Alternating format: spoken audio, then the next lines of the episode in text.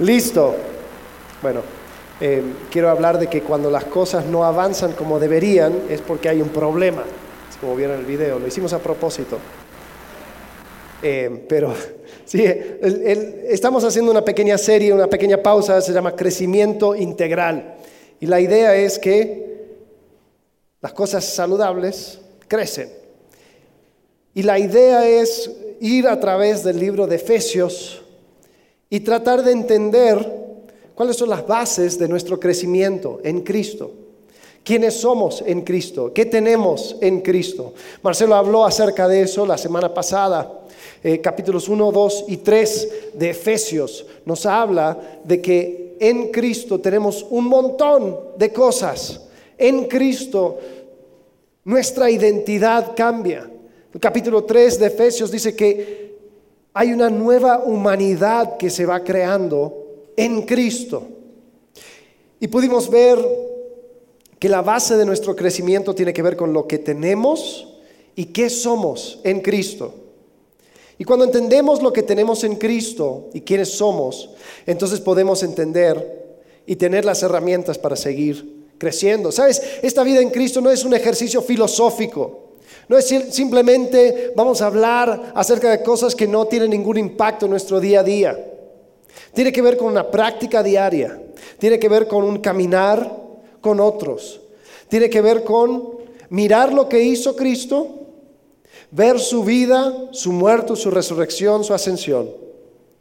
Y entender cómo es que eso va teniendo una aplicación práctica a mi día a día a mi, a, mi lunes, a mi martes, a mi miércoles, etc.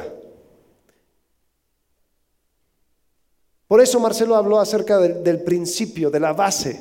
Es entender y después es vivir. Entonces, quiero ir a través de capítulos 4, 5 y 6 de Efesios.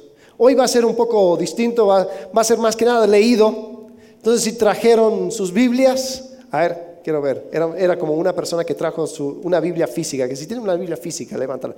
Eso. Ahí están. Somos cuatro. Muy bien. Bueno, ni, somos, porque esto no cuenta. Eh, a ver, ¿quién tiene su Biblia digital? Muy bien. Eh, ponlo en modo avión para que no te lleguen notificaciones. Porque lo que vamos a estar haciendo es que vamos a estar leyendo Efesios. Si tienes posibilidad ahí con tu celular o en físico, vamos a estar subrayando cosas, vamos a estar anotando. Yo quiero que ustedes puedan entender, abrazar y hacer tuyo este, las profundidades que podemos encontrar en este libro. Si hay un libro de la Biblia donde tú puedes sentarte con un café cada día, y entenderlo y buscar y, bueno, y si lo miro por aquí, si lo miro por allá, si lo miro desde arriba, desde abajo, desde los lados, y siempre poder sacar algo y algo nuevo, es el libro de Efesios.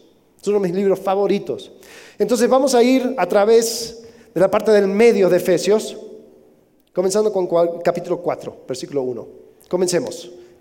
Efesios capítulo 4, versículo 1 dice, yo pues, prisionero del Señor, les ruego que ustedes vivan de una manera digna de la vocación con que han sido llamados. ¿Cuál es la vocación con la cual fueron llamados?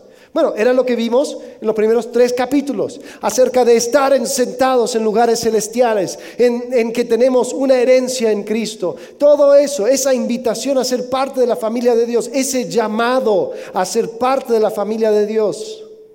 El apóstol Pablo dice, bueno, ahora quiero que vivan de una manera que es digna de ese llamado. Yo quiero que vivas a la altura de esa invitación. ¿Viste cuando te invitan a una, a una boda o algún lugar? Una de las primeras preguntas es, ¿y cómo hay que ir vestido? ¿Por qué? Porque yo quiero llegar digno del evento. Entonces Pablo está diciendo, fuiste invitado a una nueva humanidad, a una nueva familia, a una nueva forma de vivir. Quiero que vivas de manera digna de ese llamado. ¿Cómo lo hago? Pues lo hago entendiendo los principios y quién soy que tengo en Cristo. Y después permito que esos principios encuentren su aplicación en mi vida. Entonces, si estás tomando notas, esta es la idea central. Los ritmos de crecimiento en comunidad conducen a madurez personal. Yo voy a suponer que tú quieres crecer. Yo, yo, voy a suponer que lo que tú quieres es no quedarte así como estás, sino que quieres profundizar y entender mejor a Cristo, entender todo los el espectro amplio de, esta nueva vida. Voy a suponer y asumir de que tu manera de conocer a Cristo no, no, no es esa manera de, de, bueno, yo tengo mi seguro contra incendios, yo me aseguro de que cuando me muera, ya eso lo tengo asegurado, porque Cristo, sí, mi Salvador, me amó, eh, murió por mí. Pero mientras viva, lo voy a vivir para mí. Y con que no haga nada desastroso, todo bien. Yo quiero invitarte a una, una forma diferente de conocer a Cristo, de entender a Cristo, de entender el Evangelio. Entender de que la vida nueva y la vida eterna al cual te invitó Cristo comienza hoy.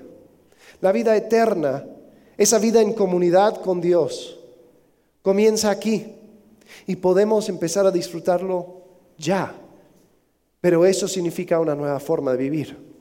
Así que vamos a entrar.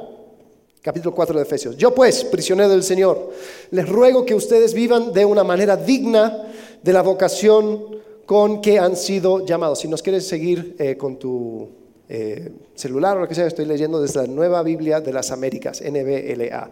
Dice, que vivan con toda humildad y mansedumbre, con paciencia, soportándose unos a otros en amor, esforzándose por preservar la unidad del Espíritu en el vínculo de la paz. Ahora, quiero pausar aquí. Fíjate lo que dice, esforzándose por preservar la unidad del Espíritu en el vínculo de la paz. ¿Quién crea la unidad? El Espíritu. ¿Qué es lo que tenemos que hacer nosotros? Esforzándose por, ¿qué? Preservar esa unidad. El Espíritu lo crea. Nosotros lo preservamos. ¿Cómo lo preservamos? Lo que dice después, que vivan con toda humildad y mansedumbre, con paciencia, soportándose unos a otros. Ahora, fíjate, piensa en, esa, descripción. Humildad, mansedumbre, eh, ¿qué más? Paciencia y soportando a otros en amor. ¿Qué pasa cuando estas cosas faltan? Hay desunión. Muchas veces los problemas en iglesia, en familia, es por una falta de humildad, mansedumbre, paciencia o de soportar a otros en amor. ¿Sí o no? Ok, ¿están conmigo? Ok, ustedes dos, gracias. Los demás, ¿están conmigo? Ok, mira que va a ser denso, ¿ok? Ustedes van a tener que chambear. Yo no voy casi no voy a predicar, yo voy a leer y vamos a explorar cosas juntos, ¿ok? Ok, ahí va.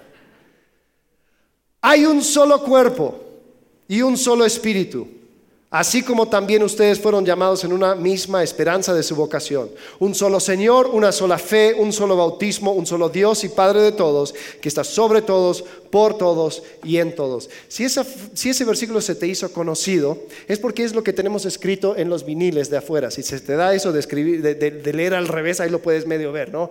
Eh, un solo cuerpo, un solo espíritu, un solo llamado, una sola esperanza, un solo Señor, una sola fe, un solo, eso no lo leo, un solo Dios. Es más, si algún momento estás aburrido y estás afuera, checa las letras pequeñas, te vas a dar cuenta que es el libro de Efesios. Eso es lo que tenemos escrito afuera de nuestra iglesia y es lo que quiero que tú tengas escrito adentro en tu corazón. Porque lo que podemos ver aquí es una nueva forma de vivir. Pablo habla acerca de las cosas que tenemos, la unidad que tenemos, un solo cuerpo, Señor, fe, bautismo, un solo Dios y Padre de todos. Dice, e-, estos son los principios. Versículo 7, hay un pero. Entonces, uh, pero a cada uno de nosotros se nos ha concedido a la gracia conforme a la medida del don de Cristo. ¿Qué está diciendo? Dice, hay unidad pero hay diversidad en esa unidad. Somos uno, pero cada uno ha recibido una cierta manera de poder contribuir a esta unidad y es algo distinto, es algo único. Hablamos de dones, ¿no? Es, la manera por la cual la gracia de Dios puede brillar a través de ti para la iglesia. Pero a cada uno de nosotros se nos ha concedido la gracia conforme a la medida del don de Cristo. Por tanto, dice, cuando ascendió a lo alto, llevó cautivo a un gran número de cautivos y dio dones a los hombres. Esta expresión ascendió, ¿qué significa? Sino que Él también había descendido a las profundidades de la tierra. El que descendió es también el mismo que ascendió mucho más arriba de todos los cielos para poder llenarlo todo. Ahora, hay un montón de temas aquí, no voy a meterme, hay un debate acerca de, bueno, que descendió, que Jesús, que si fue al infierno y todo. No nos vamos a enfocar en eso, simplemente quiero que te enfoques en el, el, ah, el paralelismo que existe. El mismo que descendió a la tierra es el que ascendió al cielo y al ascender al cielo descienden dones o regalos a los hombres. Entonces Jesucristo desciende a la tierra, está con nosotros, muere, resucita, asciende y en su ascensión da maneras en que su gracia puede ser conocida a toda la iglesia. ¿Cuáles son esos regalos? Dice, Él dio, versículo 11, a algunos el ser apóstoles, a otros profetas, a otros evangelistas, a otros pastores y maestros, a fin de capacitar a los santos para la obra del ministerio. ¿Para qué? Para la edificación del cuerpo de Cristo, hasta que todos lleguemos a la unidad de la fe y del pleno conocimiento del Hijo de Dios, a la condición de un hombre maduro, a la medida de la estatura de la plenitud de Cristo. Entonces lo que está diciendo Pablo dice, Dios dio a personas que pudieran enseñar a la iglesia. Él dio esa posibilidad para que los santos, todos aquellos que se encuentran en Cristo, puedan hacer la obra del ministerio para que todos lleguemos a madurar. Ok, yo voy a hablar hoy acerca de los ritmos de crecimiento. Los ritmos de crecimiento. ¿Por qué ritmos? Esta palabra ritmos, un ritmo es una dinámica ordenada. Es algo que se puede saber. Oh, ¿Cuál es el ritmo? Los músicos sabrán. 4-4, 3-4, lo que sea. Es un ritmo. Yo puedo saber, viene esto y después viene el otro. Viene esto y después viene el otro. Y continuamos. En la vida también tenemos ritmos de crecimiento. Y los ritmos de crecimiento de la vida cristiana se dan en comunidad y termina en madurez. Es lo que dice el versículo 13. Hasta que todos lleguemos a la unidad de la fe, del pleno conocimiento del Hijo de Dios, a la condición de un hombre maduro, una persona madura, a la medida de la estatura, de la plenitud de Cristo, es decir, parecernos como Cristo. El primer ritmo del cual estoy hablando y se encuentra aquí es el ritmo de dar y recibir. El ritmo de dar y recibir. A ver sin golpear a la persona que tienes enfrente. Haz esto. Dar y recibir. Es el primer ritmo. Dar y recibir. ¿Por qué dar y recibir? Porque este pasaje está hablando de que Dios dio a personas que pudieran dar instrucción a la iglesia para la capacitación de los santos, para que ellos hagan la obra de ministerio, para que entonces de esas personas capacitadas podemos recibir y así continuar hasta llegar a la madurez. ¿Se dan cuenta? Es un, es un trabajo de todos, donde todos damos, todos recibimos, todos enseñamos, todos aprendemos. Usamos esta frase, transformados para transformar. Piensa en esa frase por un segundo. Somos transformados por Cristo, por su obra, para poder ser parte de la transformación de otros. Doy, recibo. Ahora, vamos a continuar, versículo 14. Dice, entonces, si llegamos a ser maduros, ya no seremos niños sacudidos por las olas y llevados de aquí para allá por todo viento de doctrina, por la astucia de los hombres, por las artimañas engañosas del error. Más bien, al hablar la verdad en amor, creceremos en todos los aspectos en aquel que es la cabeza, es decir, Cristo, de quien todo el cuerpo, estando bien ajustado y unido por la cohesión que las coyunturas proveen, conforme al funcionamiento adecuado de cada miembro, fíjate, produce el crecimiento del cuerpo para su propia edificación en amor. Aquí no está hablando de una clase de clero laico, de persona que conoce, persona que no conoce, el, que da y el que recibe. No, el ritmo de crecimiento es que cada uno entre en un ritmo de dar y recibir, dar y recibir. Hay personas que piensan que es solamente una de las dos. Entonces hay personas que perpetuamente están en modo recibir, ¿no? Como una caja de, transmisión que solamente va en una sola dirección.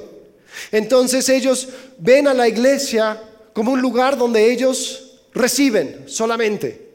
Entonces usamos metáforas como, sí, es, la iglesia es un hospital para pecadores. La iglesia es un lugar donde yo puedo sanar. Y no hay nada malo con eso, el problema es en la metáfora. ¿Qué encontramos en un, en un hospital? Gente enferma que nunca van a darse vuelta a ayudar a otra gente enferma. Vengo, estoy enfermo, me curo, me voy. Eso vemos mucho. Vemos mucho. Yo estoy muy mal, pastor. Ok, entonces por eso estás viniendo. Sí, y ya tengo dos semanas y creo que en otras dos me voy a sentir mejor y entonces nos vemos. Porque la iglesia es un hospital para pecadores. No es hospital para pecadores. La iglesia es un lugar donde sí recibo, pero recibo para dar. Recibo, aprendo para enseñar. Eso es lo que dice. Dios dio personas capacitadas para poder enseñar, para que esas personas luego hagan la obra del ministerio y después todos comencemos y continuemos eh, creciendo. No es solamente yo estoy en modo recibir. Hay otras personas que están en modo dar y solamente pueden dar. Muchas veces se dan los grupos conexión, no sé si, lo has notado. Hay personas que llegan y lo único que comparten son frases, ay sí, escuché un sermón que decía así el pastor y la frase muy interesante. Entonces, ay, no, que tú sabes que yo una cosa que yo aprendí era esto y lo otro. Y es como que, ajá. Y el momento de ser vulnerable, el momento de contar acerca, no, no, no, no. Yo, yo ya estoy bien, esto lo tengo ya. cocinadísimo, yo, yo lo digo para ustedes. y solamente pueden dar. No le puedes enseñar nada. No, no puede aprender nada nuevo. Porque solamente da. ¿no? Yo lo llamo el síndrome de San Miguel de Allende. Cuando entras a San Miguel de Allende hay un gran letrero. Regalo de México para el mundo. Y algunas personas piensan que, que eso aplica a ellos, ¿no? Son el regalo de México para el mundo. Entonces solamente dan. Ellos de su conocimiento, de su vasto conocimiento. Ellos dan, eh, van entregando conocimiento y sabiduría, pero no, yo no necesito nada de ti, muchas gracias. Yo no tengo nada para aprender de ti. No, no, no, yo estoy en otro plano. Yo estoy mucho más elevado. Entonces, el ritmo de crecimiento es de dar y recibir. No es una ni otra, es un ritmo continuo. Así como no puedo simplemente inhalar sin exhalar, no puedo solamente recibir aire, sino que también tengo que sacar, es un ritmo.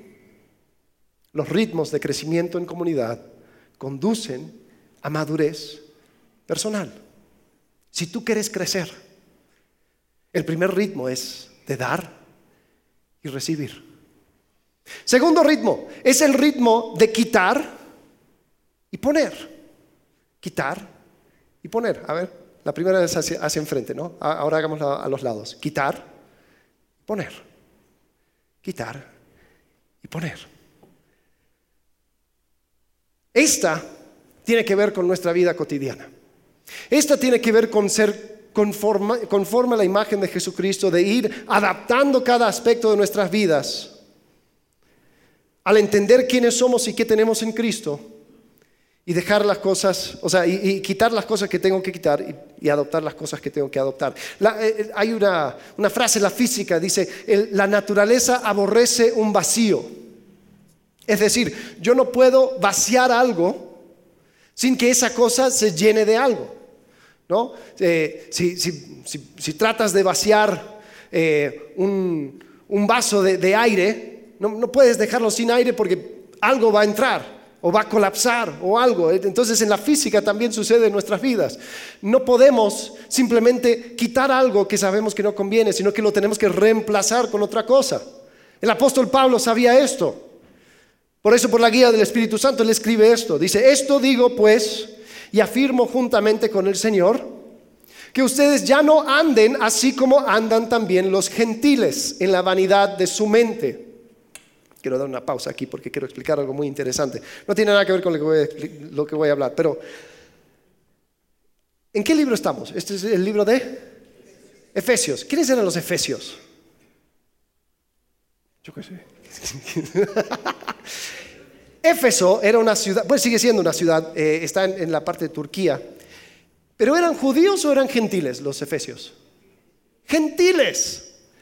Pablo, cuando habla con ellos, dice, esto pues digo pues y afirmo, que ya no anden así como anden también, ¿qué dicen los?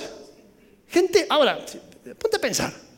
Si yo te digo, iglesia, no quiero que hagan las cosas como los mexicanos. Pero si soy mexicano. O sea, ¿cómo? Lo que Pablo estaba diciendo es de que esta nueva identidad que tienes en Cristo ya no es de gentil ni judío, ya no es de hombre ni mujer, no es de esclavo ni amo. Es una nueva humanidad en Cristo. Entonces cuando yo hablo acerca de los gentiles, hablo acerca de una identidad que ya no te pertenece. Ya no es, tu, no, no es lo que te define. Obviamente sí eran todavía gentiles porque su etnia era esa.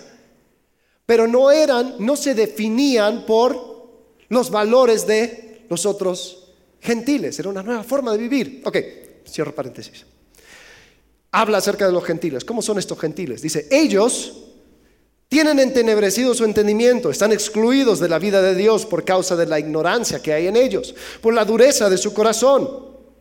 Habiendo llegado a ser insensibles, se entregaron a la sensualidad para cometer con avidez toda clase de impurezas. Dice, pero ustedes no han aprendido a Cristo de esta manera. Si en verdad lo oyeron y han sido enseñados en Él, conforme a la verdad que hay en Jesús. Pregunta, ¿aprendiste a Cristo de una manera? ¿Conociste a Cristo? ¿Hay un antes y después en tu vida? ¿Donde, donde llegó Cristo a tu vida? ¿Oíste de Cristo? ¿Has sido enseñado en Cristo conforme a la verdad que hay en Jesús? ¿Sí o no? Entonces esto va para ti va para mí. Fíjate lo que viene. Que en cuanto a la anterior manera de vivir, ustedes se despojen del viejo hombre. Ahora, quiero que cheques. Esto va a ser soltar o dejar, poner, quitar, poner. Quita el viejo hombre que se corrompe según los deseos engañosos y sean renovados en el espíritu de su mente y se vistan del nuevo hombre el cual en la semejanza de Dios han sido creados en la justicia y santidad de la verdad. Entonces vamos a ver algunas cosas que hay que quitar y cosas que hay que poner. Fíjate, está aquí en el texto.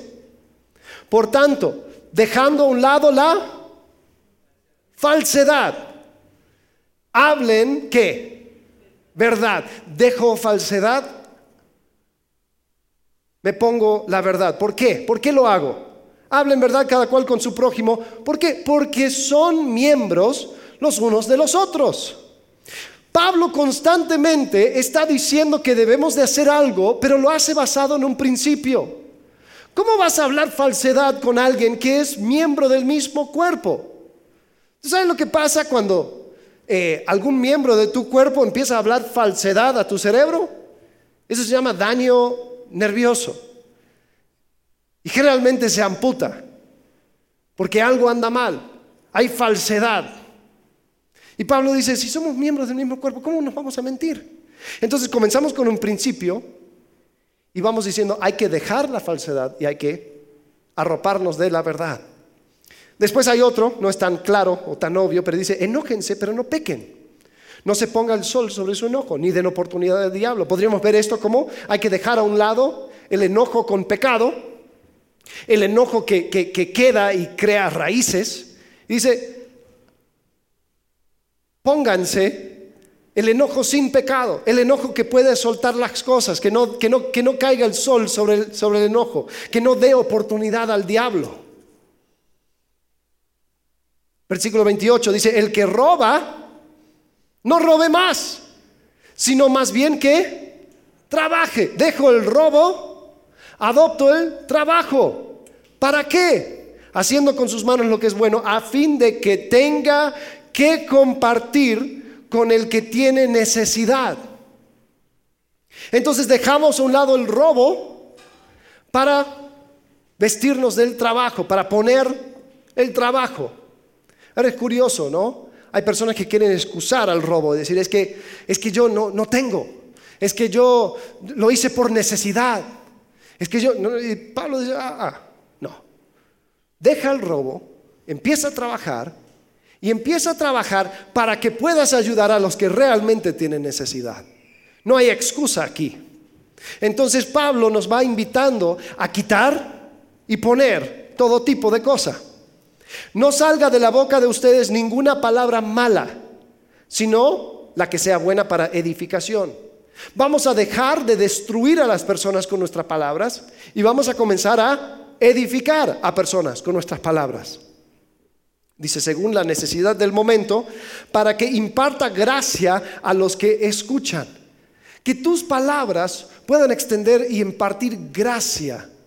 Que sea palabras de Dios. Ahora, hay formas y formas, por eso dice según la necesidad, porque hay veces donde tenemos que ser duros, hay veces donde tenemos que ser firmes, pero el fin siempre tiene que ser edificación.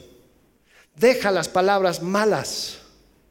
Dice, y no entristezcan el Espíritu Santo de Dios por el cual fueron sellados para el día de la redención.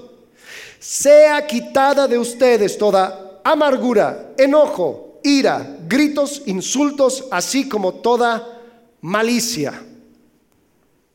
Eso lo dejo. Sean más bien amables unos con otros, misericordiosos, perdonándose unos a otros, así como también Dios los perdonó en Cristo. ¿Qué dejo? ira, malicia. Es curioso que dice eh, gritos e insultos. Y lo que tenemos que hacer es entender el principio del amor de Cristo hacia nosotros y decir, ¿cómo puedo extender ese amor por medio de mi comportamiento? ¿Cómo es que mi comportamiento puede reflejar el mismo perdón que Cristo extendió hacia mí? ¿Te das cuenta? Entiendo el principio y después eso lo voy aplicando. Dice, sean pues imitadores de Dios como hijos amados y anden en amor, ahí vamos de vuelta, así como también Cristo les amó y se dio a sí mismo por nosotros, ofrenda y sacrificio a Dios como fragrante aroma. Pero que la inmoralidad y tu impureza o avaricia ni siquiera se mencionen entre ustedes como corresponde a los santos. Tampoco haya obscenidades, ni necedades, ni groserías, que no son apropiadas sino más bien acciones de gracia. ¿Qué, qué quito?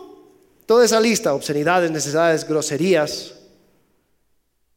impureza, inmoralidad, avaricia.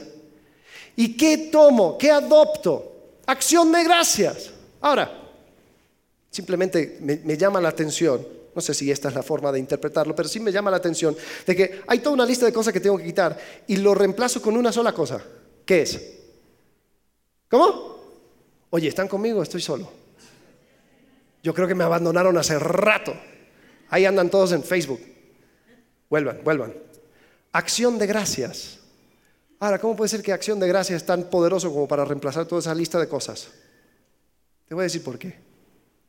Un corazón agradecido no tiene espacio para inmoralidad, impureza, obscenidades, necedades, groserías no tiene lugar, porque ¿cómo voy a agradecer a Dios por una impureza? No, no hay forma. ¿Cómo voy a ser avaro? ¿Cómo voy a, voy a, voy a tratar de, de vivir como si todo me perteneciera cuando a la misma vez estoy agradeciendo a Dios por su generosidad? ¿Cómo voy a ser obsceno y duro con mis palabras y mis acciones, si estoy con un corazón lleno de agradecimiento por la misericordia y la gracia de Dios. ¿Te das cuenta? Un corazón agradecido no tiene espacio para esas cosas. Creo que hemos dejado a un lado el poder del agradecimiento. Pablo sigue. Que nadie, a ver, ¿dónde estoy? Ah, versículo 5, 5, 5. Porque con certeza ustedes saben esto, que ningún inmoral, impuro, avaro, que es idólatra, tiene herencia en el reino de Cristo y de Dios. Es curioso, la única cosa que él asemeja con idolatría es avaricia. ¿Por qué la avaricia se, se compara con idolatría? Porque es confiar en mis propios recursos por mi salvación. Y eso es idolatría. Vivimos, vivimos sirviendo a un Dios generoso, ¿sí o no? Entonces, ¿cómo vas a vivir con el puño cerrado? ¿Por qué no abres la mano? No, no, porque si no me va a faltar. ¿Te va a faltar? Mateo capítulo 5 no significa nada para ti. Mateo capítulo 6, buscad entonces el, reino de Dios y su justicia y todas estas cosas serán añadidas. Ah, entonces tú no sirves al mismo Jesús. Si hay avaricia en tu corazón, yo creo que hay que regresar a los principios. Si vives la vida con el puño cerrado, entonces se me hace que el Dios que tú sigues lo que dice aquí es otro. Porque Pablo cuando describe avaricia lo describe como idolatría. Ok, perdón, cierro, paréntesis. Continuemos. Que nadie los engañe con palabras vanas. Pues por causa de estas cosas la ira de Dios viene sobre los hijos de desobediencia. Por tanto, no sean partícipes con ellos. Porque antes ustedes eran qué? Tinieblas. Pero ahora son luz. Eh, gracias. Entonces yo me despojo de las tinieblas y abrazo la luz. Dice, son luz en el Señor, anden como hijos de luz, porque el fruto de la luz consiste en toda bondad, justicia y verdad. Fíjate, la luz que hace, la luz revela, la luz revela lo bueno, la luz revela lo malo, la luz es verdad. La luz desenmascara a las mentiras. Lo dice aquí. Dice, por tanto, versículo 10. Examinen lo que agrada al Señor y no participen en las obras estériles de las tinieblas, sino bien desenmáscarenlas. Porque es vergonzoso aún hablar de las cosas que ellos hacen en secreto. Pero todas las cosas se hacen que visibles cuando son expuestas por la luz. Pues todo se hace visible, que se hace visible es luz. Por esta razón dice, despierta tú que duermes y levántate de entre los muertos y te alumbrará Cristo. Por tanto, tengan cuidado como andan. No como insensatos, sino como... Entonces, me despojo de la insensatez y, pongo la sabiduría. Dice, aprovechando bien el tiempo porque los días son malos, así pues no sean necios, sino entiendan cuál es la voluntad del Señor. No se embriaguen con vino, en lo cual hay disolución, sino sean llenos del Espíritu. Muchas veces solamente agarran este, este versículo para hablar, ¿se puede tomar vino o no? Oye, no tiene nada que ver, está hablando de contrastes.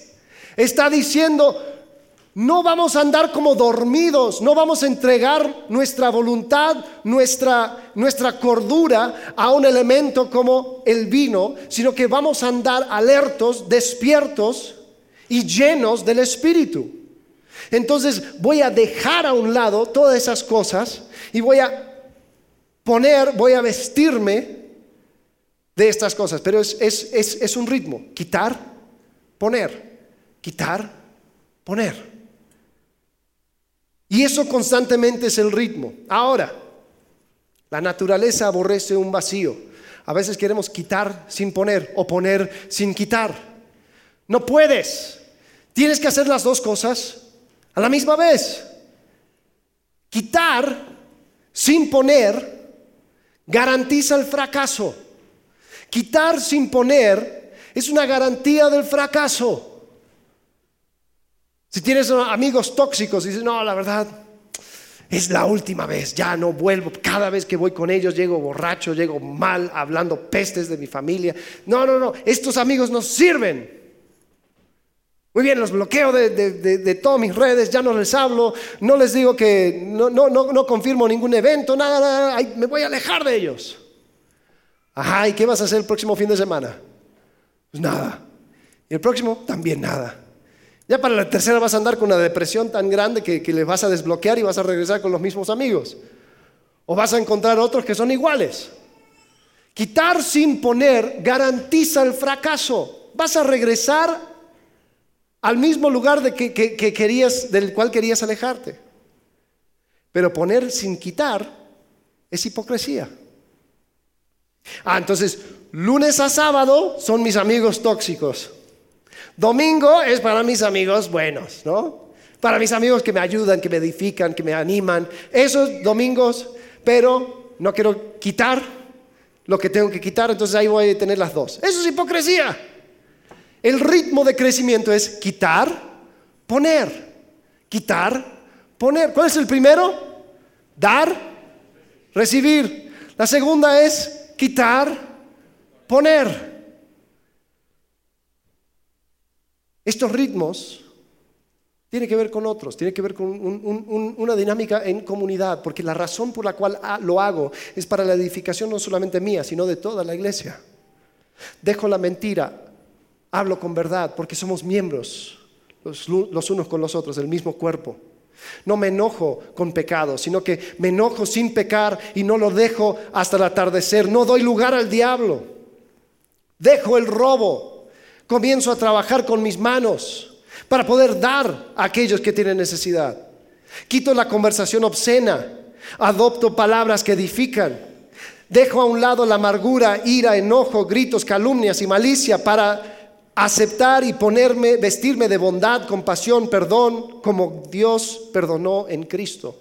Dejo a un lado inmoralidad sexual, impureza, avaricia, palabras indecentes, conversaciones necias, chistes groseros, y me visto de acción de gracias. Dejo a un lado la oscuridad, me visto de luz. Dejo a un lado el emborracharse con vino y me visto de, eh, o soy lleno del Espíritu Santo. Los ritmos de crecimiento en comunidad conducen a madurez personal. Quito, pongo.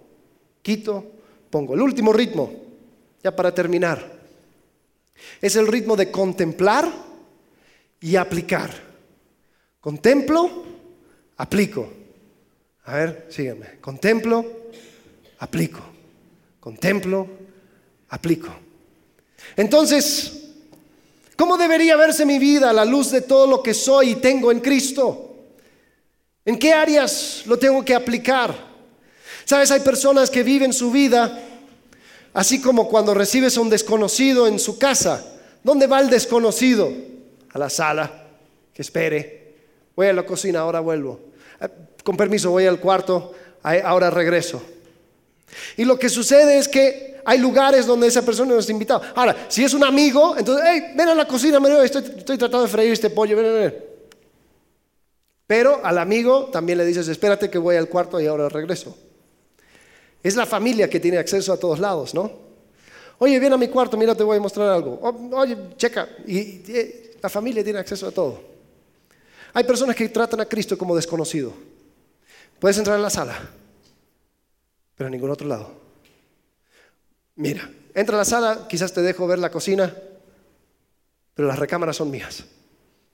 O tal vez hay un closet donde dice, mira, aquí no lo tocas y no lo toca nadie. Contemplar y aplicar. Pablo empieza a hablar acerca de la ética de, la familia. Ahora, tengo que darles un poco de contexto porque los romanos, eh, la verdad es bastante, bastante similar a esta, a esta cultura, solo que más intenso. Los romanos, eh, primero su religión era una religión de afuera, era externo. La religión es, son las procesiones, la religión es la construcción de templos, eh, si necesito algo, hago una ofrenda. Eso es religión. Eh, mi, esposa está, está, embarazada. Atenas, te pido que ayudes a mi esposa con su embarazo. ¿no? Voy al mercado, voy a vender. Mercurio, te pido por una buena venta. Y así esa era la relación con los dioses. En la iglesia tradicional, pues lo mismo sucede, ¿no? Si, necesito que Dios me saque de, un, de un gran problema, pues hago una ofrenda. Si el problema es muy, muy grande, pues hago una procesión. Si es enorme, pues hago la procesión de rodillas, ¿no? Entonces es un trueque. Así veían la religión. Algo externo. Nadie se ponía a pensar, oye, ¿y cuál es el carácter del Mercurio? Porque quiero vivir una vida digna de Mercurio. Y sabes, en la familia, la familia romana era una, dinámica muy, muy complicada. Había el hombre de la casa, en latín se conocía como pater familias. Este era el hombre de la casa, tenía toda la autoridad del hogar. Solamente él podía ser dueño de propiedades. Y él tenía el derecho legal de vender o aún matar a sus hijos si les hacía enojar. Algunos padres dicen, oye, ¿no puedo ser romano yo? El padre de familia tenía autoridad absoluta en un hogar romano. Es más, las mujeres tenían que estar sujetas al hombre de la casa y no existía concepto de adulterio con los hombres. O sea, las mujeres sí tenían que ser castas, tenían que ser, eh, estar en casa, tenían que ser fieles, pero el hombre tenía derecho de relacionarse y hacer lo que quería con quien quería, porque él era el hombre de la casa. Entonces, acusar a un hombre de adulterio era como que, a ver, espérate, no, no, no tenemos palabra para eso. ¿De, qué me hablas? Los bebés, al nacer, no se consideraban como parte de la familia hasta que las parteras lo ponían en el piso enfrente del hombre de la casa y el hombre de la casa tenía derecho a inspeccionarlo, a ver si tenía algún defecto, y aún para considerar si tenía los recursos eh, monetarios para poder sostener a otro miembro de la familia. Si nacía el bebé, lo ponía enfrente y decía, mm, no, mira, los números no me dan, échenlo. Y lo sacaba al bebé afuera a morirse por el sol o por lo que sea o a ser llevado por algún esclavo o quien sea para ser adoptado. Eso era la, la cultura en el cual estaba escribiendo Pablo esta carta a los Efesios. Y se mete a la familia. ¿No? ¿No decimos ahora aquí, los trapos sucios se lavan en casa? Nosotros no vamos a tocarte porque dentro de la familia lo manejamos nosotros a nuestro parecer. Es nuestra dinámica familiar. Nosotros no vamos a permitir que otros nos digan qué hacer en nuestra familia. Y Pablo dice, bueno, yo sí tengo algo para decirles. Sométanse unos a otros en el temor de Cristo. Vamos a imaginar que ahí está en una casa y está leyendo la carta. Y ahí está el padre de la familia y lee ese primer, ese primer versículo y como que se le levanta una ceja. Sométanse unos a otros en el temor de Cristo. Ok. Después continúa. Las mujeres estén sometidas a sus propios maridos como al Señor. Ya el padre de familia ya se relaja, dice, eh, este mensaje me gusta. Porque el marido es cabeza de la mujer. Eh, ahí está, predica Pablo. Así como Cristo es cabeza de la iglesia, siendo él mismo el salvador del cuerpo. Pero así como la iglesia está sujeta a Cristo, también las mujeres deben estarlo a sus maridos en todo. Padre familia dice, eh, bien, ¿Hay, más, hay más, sigue, sigue, por favor. Maridos, entonces ahí está pensando, ¿qué me va a decir? Amen a sus mujeres. Amen a sus mujeres, pero ¿cómo? Así como Cristo amó la iglesia. No, espérate, eso no me gusta. Y se dio a él mismo por ella para santificarla, habiéndola purificado por el lavamiento del agua con la palabra, a fin de presentársela a sí mismo, una iglesia en toda su gloria, sin que tenga mancha ni arruga ni cosa semejante, sino que fuera santa e inmaculada. Mm. se me hace que me estás poniendo mucho, mucho valor a la mujer. Así también los maridos deben amar a sus mujeres como a sus propios cuerpos. Ahora, esto era revolucionario para el ambiente social en el cual se encontraba Pablo. El que ama a su mujer, a sí mismo se ama.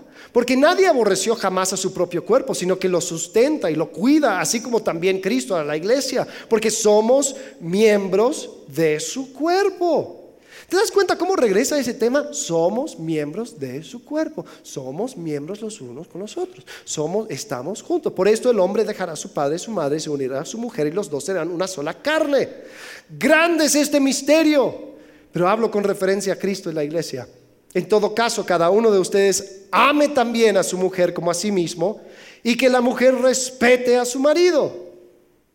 Pablo se mete al corazón del código familiar y dice, las cosas así como estaban antes no deben continuar, tienes que sujetar todo bajo lo que tú sabes quién eres y qué tienes en Cristo. Es un ritmo de contemplar a Cristo y aplicarlo a mi vida. Contemplo, aplico, contemplo, aplico. A la luz de lo que sé, cómo se debe ver mi vida. Pablo no termina ahí. Él dice, hijos, Obedezcan a sus padres en el Señor, porque esto es justo. Ya el padre de familia se tranquiliza. Eh, ¿ves? Hijo, no es lo que te digo siempre, que me obedezcas, que hagas lo que yo te diga. Y después hasta cita un versículo, dice, honra a tu padre y a tu madre, que es el primer mandamiento con promesa, para que te vaya bien, para que tengas larga vida sobre la tierra. Eso, sí, te, hijos, escucha, a mí me da mucha risa cuando padres me traen a sus hijos para que yo les diga que, les haga caso a los padres.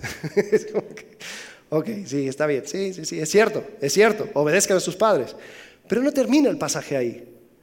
Dice, y ustedes, padres, no provoquen a ir a sus hijos. Eh, espérate, padre de familia tiene derecho a hacer lo que quiere con sus hijos. No, no, no, Pablo dice, no. Tú no eres la última autoridad aquí. No provoquen a ira a tus hijos, sino créenlos en la disciplina e instrucción de quién? ¿De tu propio parecer? No, del Señor. Es decir, tú tienes que, así como recibes instrucción y disciplina, instruir a tus hijos en esa misma instrucción y disciplina. Tú no eres la última autoridad. Hijos, si tú crees en un Dios que cumple sus promesas, vas a obedecer a tus padres porque eso es una instrucción con promesa. Porque si no lo haces, entonces, ¿qué me dice acerca de lo que contemplas acerca de Dios? Tu Dios, la verdad, no es tan poderoso. Si dices, no, no, no, pero es que tú no entiendes mi situación. Padres, si provocas constantemente a ir a tus hijos porque son, ¿cómo dicen? Son tus chicharrones las que truenan. Entonces, tu concepto de Dios pues tampoco es muy grande, porque dices, yo soy la última autoridad aquí. Y Pablo dice, así no es. Aquí todo cambia. Al contemplar a Cristo, aplico las verdades en mi hogar. Ok, ok, ok, ok. Pero tengo mis esclavos, entonces no me toques mis esclavos. Ahí van los esclavos. Dice, siervos, obedezcan a sus amos en la tierra, con temor y temblor, con la sinceridad de su corazón, como a Cristo.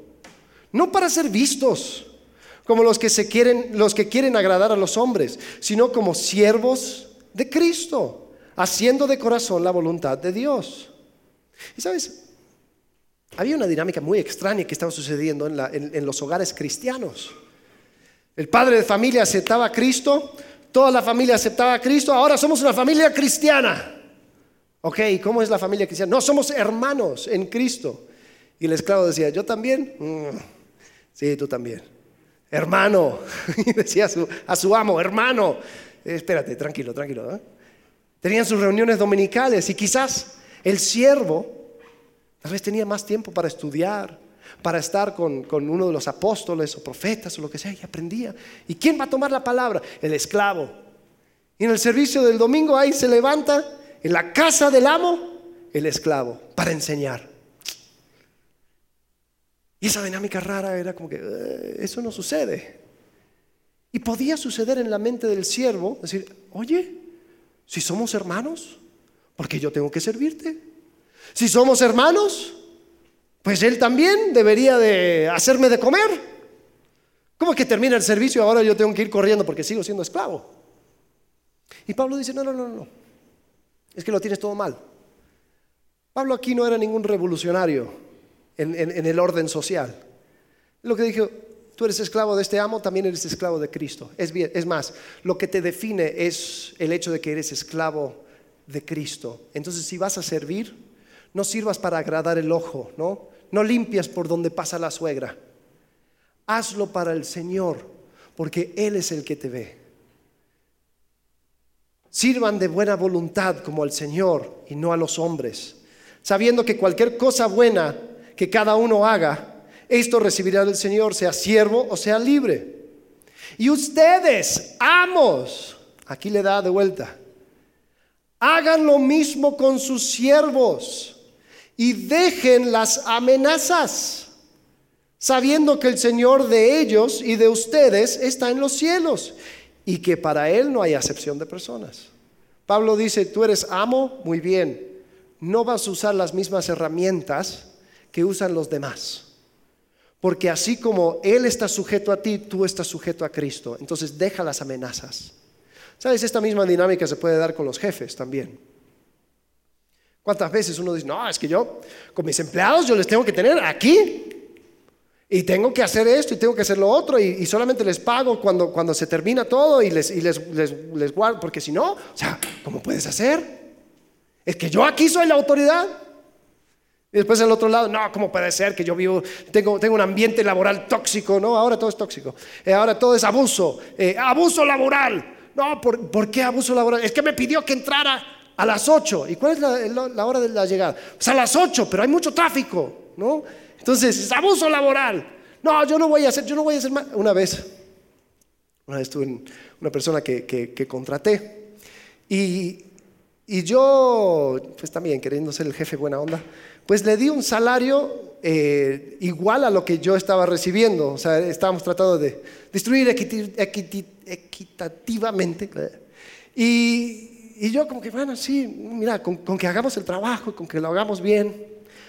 Y después eh, sucedió algo que ya no podía tener eh, más gente trabajando para mí, entonces despedimos a todos. Y cuando despedimos a todos, me dice, sí, es que yo la verdad no, eh, a mí no me parecía lo que estaba ganando, entonces no, no trabajé como con el esfuerzo que, que, normalmente doy. Y yo, bro, me hubieras dicho antes, te hubiera echado antes. O sea, pero ¿cómo es que nosotros vamos pensando que es justificable? Que nosotros podemos dejar a un lado nuestras tareas, nuestras responsabilidades. No, porque, ah, o sea, yo llego ahora y después el jefe llega a la hora que quiera. No, no, no, así no es, así no es, así no debe de ser. Y sacamos la, la banderita de la justicia siempre. Pero la pregunta es, ¿a quién sirves de verdad? ¿Sirves a Cristo? ¿O sirves a los hombres? No, no, pero, eso es que tenemos derechos constitucionales. Yo estoy hablando de la escritura. Yo estoy hablando de cualquier cosa que va sobre, sobre cualquier derecho. Yo estoy diciendo que tú y yo somos esclavos de Cristo. Entonces, si tienes personas debajo de ti o encima de ti, tú tienes que servir a Cristo. Ahora, quizás para muchos de nosotros eso ha sido una, puerta que hemos dejado cerrados. Porque yo quiero tener el derecho de actuar como a mí se me da la gana, porque yo siento que es una injusticia como me tratan en el trabajo. O yo quiero tener el derecho de tratar a mis empleados como a mí se me da la gana, porque yo soy la autoridad. Y Pablo dice, ah, ah". ahora, este ritmo de contemplar y aplicar, contemplar y aplicar, requiere que hagamos las dos. Contemplar, contemplación sin aplicación es pura teoría. Aplicación sin contemplación te deja sin ancla. Oye, ¿y por qué haces las cosas? No, porque me dijeron que así debería de hacerlo. Escuché un sermón y dijeron que está bueno actuar así.